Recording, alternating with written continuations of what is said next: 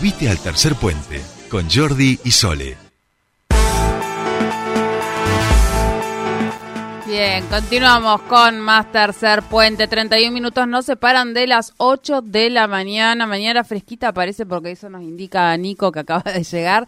Súper abrigado, ¿eh? Súper abrigado. Bueno, nosotros continuamos con nuestras entrevistas. Les habíamos anunciado al comienzo del programa que íbamos a hablar con el ministro de Gobierno y Educación de nuestra provincia. Hablamos de Osvaldo Yancafilo, quien lo vemos continuamente muy ocupado. Bueno, es un sector el que le ha tocado conducir a partir de de este año bastante, bastante complejo eh, y allí lo vemos en la tarea. Nosotros, por supuesto, queremos hablar sobre todo ello y lo tenemos en comunicación ya. Buenos días, Osvaldo. Jordi Sole te saluda. Bienvenido a Tercer Puente. Buen día, Soledad. Buen día, Jordi y a toda la audiencia.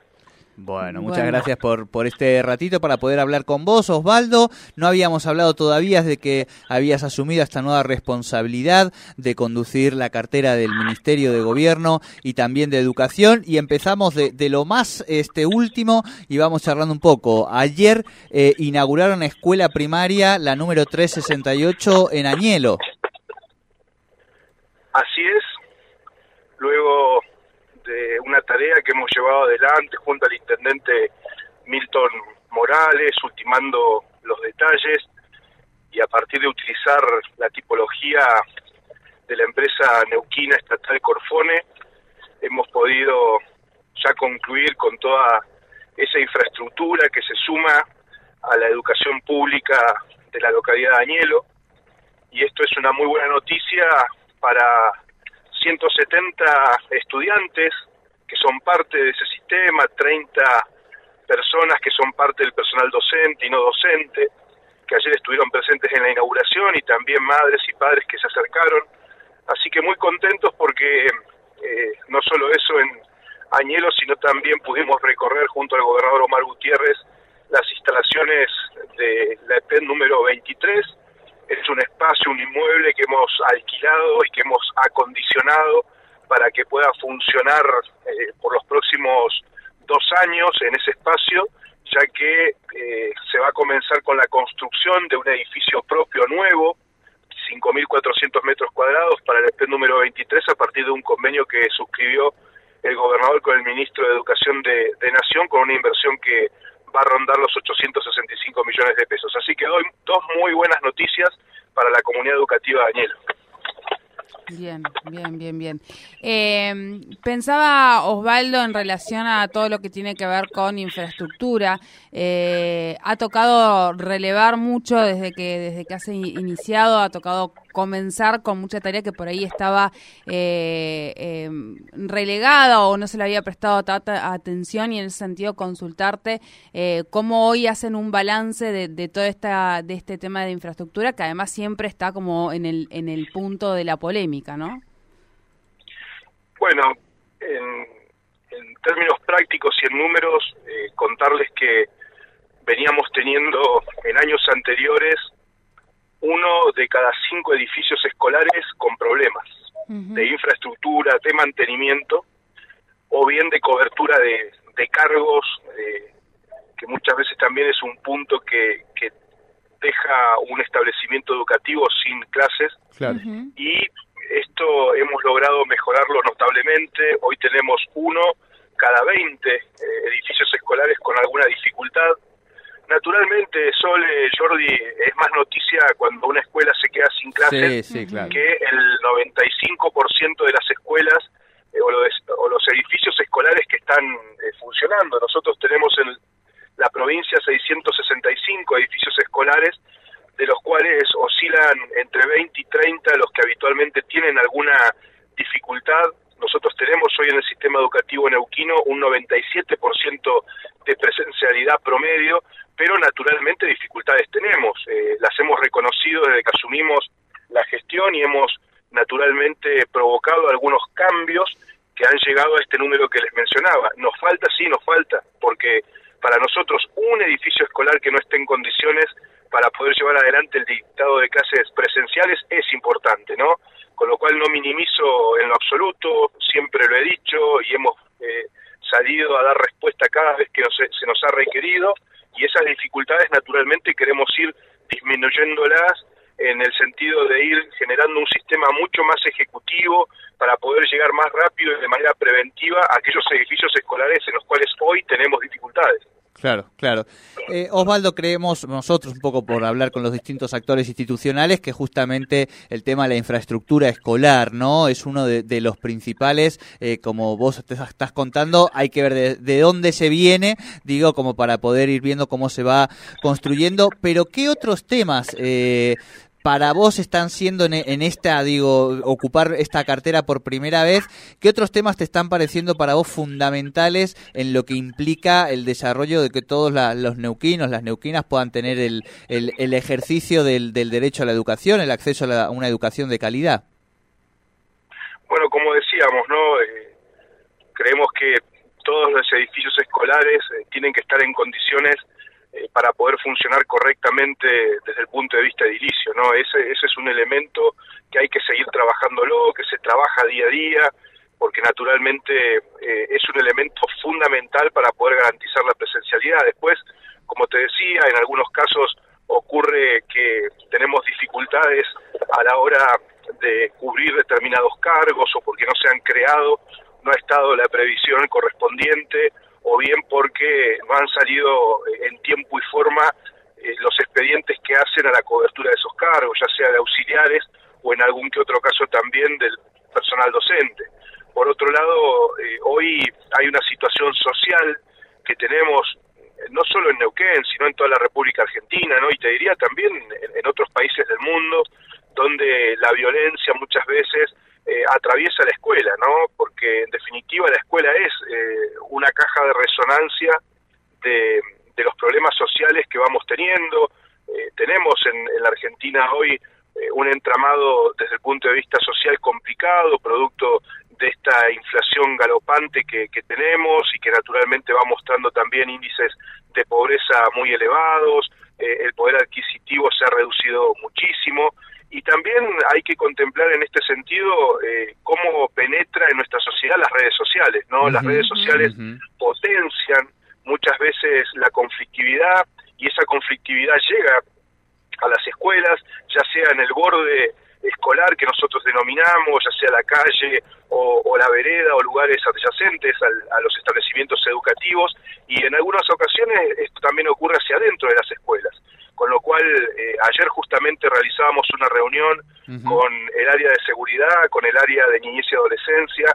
Nosotros tenemos dispositivos en el Consejo Provincial de Educación, en el Ministerio de Gobierno y Educación, en, los, en los cuales con estos equipos interdisciplinarios vamos trabajando el abordaje de lo que es la violencia escolar, siempre teniendo en cuenta que muchas veces se trata de menores. Entonces, eh, es muy difícil eh, particularizar en el tratamiento de los casos eh, cuando uno los ve muchas veces en los medios de comunicación, porque uno tiene que también tener el resguardo para esos menores, porque en definitiva el sistema educativo lo que trata es de que eh, continúen escolarizados, ¿no? Hoy no se trata de cuando hay una situación de violencia en una escuela, eh, echar o, o expulsar estudiantes, se hace un abordaje integral, inclusivo, buscando fundamentalmente que esa escolaridad continúe, ¿no? Naturalmente eso muchas veces es complejo porque ahí se rompen relaciones eh, diarias entre eh, lo que es eh, alumnos que se conocen quizás desde hace muchos años o familias inclusive,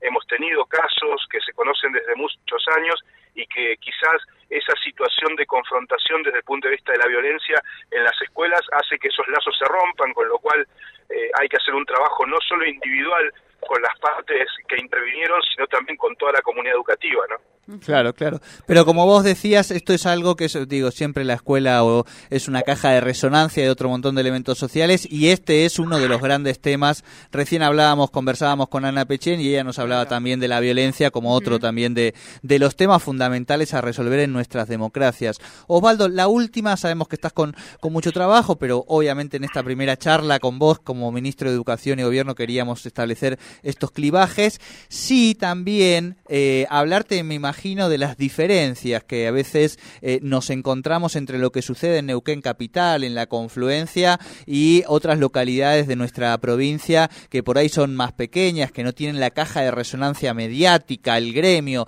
digo, todas esas cuestiones, y que vos también conocés justamente por, por tu anterior eh, cargo como secretario de gobiernos locales. ¿Cómo, ¿Cómo vas viendo también lo que va pasando en el, en el interior, que a veces, insisto, nos la perdemos porque somos muy centralistas los medios, la administración, digo, ¿no? Todos los actores institucionales. Bueno, hay muchas buenas noticias en el sistema educativo de la provincia de Neuquén.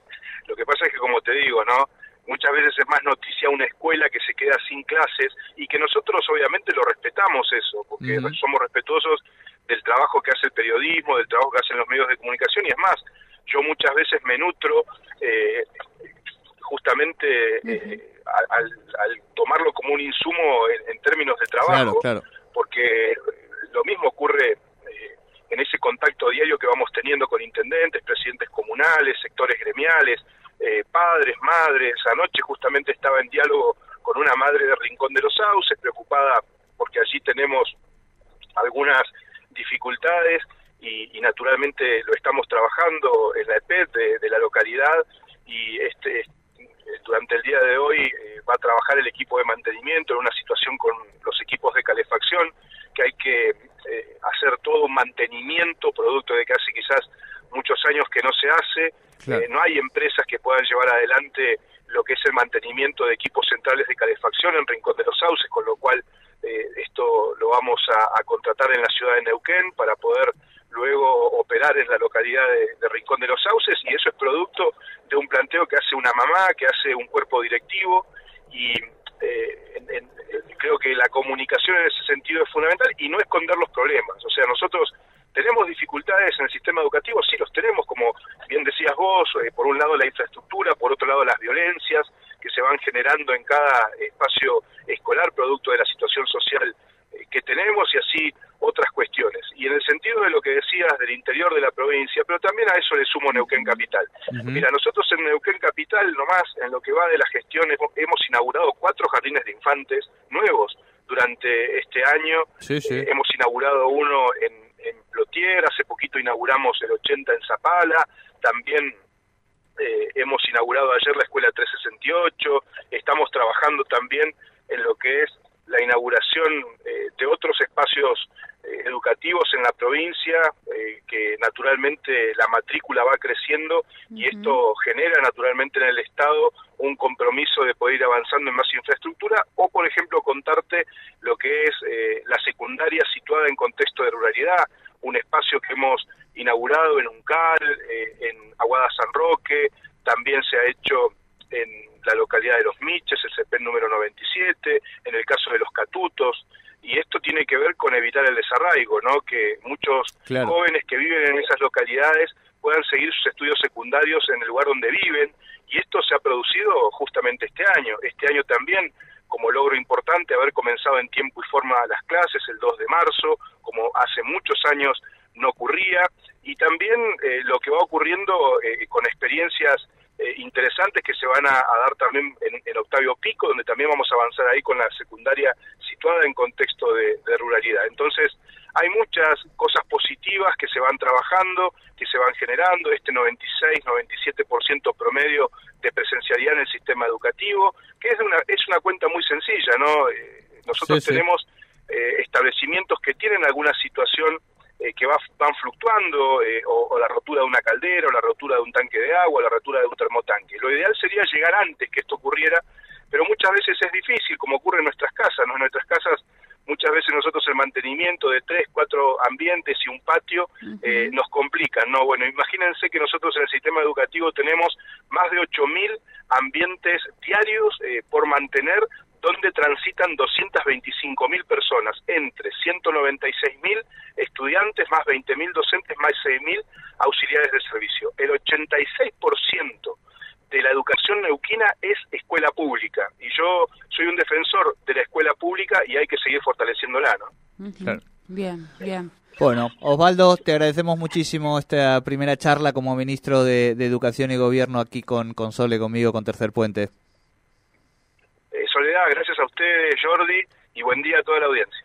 Buen día, muchísimas gracias. Hablábamos con Osvaldo Yacafilo, él es ministro de Gobierno y Educación de nuestra provincia. Lo hemos eh, repasado, lo hemos pasado por varios lugares, eh, aprovechando esta primera entrevista. Eh, bueno, la infraestructura, todo lo que tiene que ver con este, con esta nueva gestión, sobre todo en el sector más polémico que es la educación. Hablamos tanto de la capital como del interior. ¿Qué pasó? Ah, pensé que me, me hacía, me hacía me hacía alguna seña. Bueno, hemos pasado por varios temas.